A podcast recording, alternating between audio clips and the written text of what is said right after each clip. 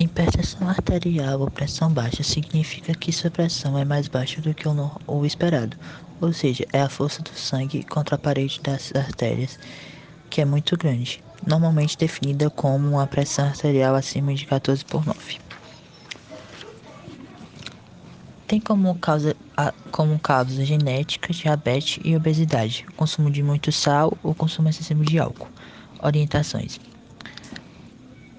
Os exercícios estão cada vez mais sendo usados contra a pressão alta, mas se não saber como usar, pode aumentar o risco de, dos males cardiovasculares. Vasculares.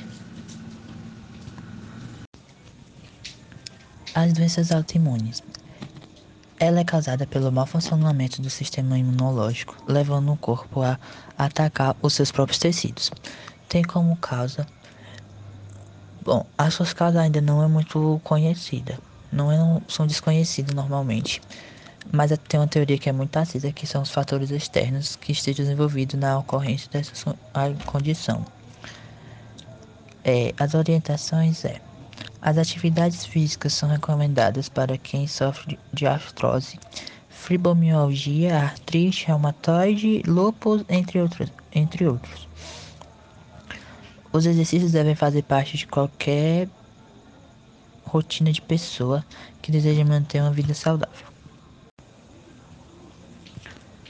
A diabetes é uma síndrome metabólica que acontece pela falta de insulina ou pela incapacidade da insulina exercer adequadamente seus efeitos. Ela é caracterizada também com, em pré-diabetes, diabetes tipo 1 e tipo 2. Orientação: A educação física ajuda a melhorar o controle glicêmico, reduz os fatores de risco cardiovascular, contribui para a perda de peso e aumento do bem-estar.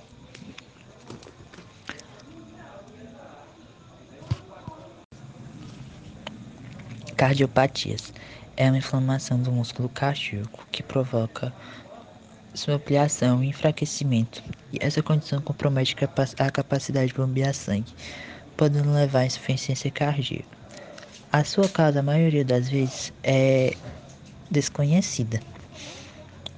Alguns pontos: pressão arterial alta ao longo de longo prazo, problema nas válvulas cardíacas, danos no tecidos do coração, aumento na frequência cardíaca, distúrbios metabólicos, entre outros. Bom, a educação física ajuda na prevenção de doenças cardiovasculares, pois reduz a tensão arterial e o colesterol, e aumenta a energia, aumenta a energia, quer dizer, e melhora a qualidade do, do sono.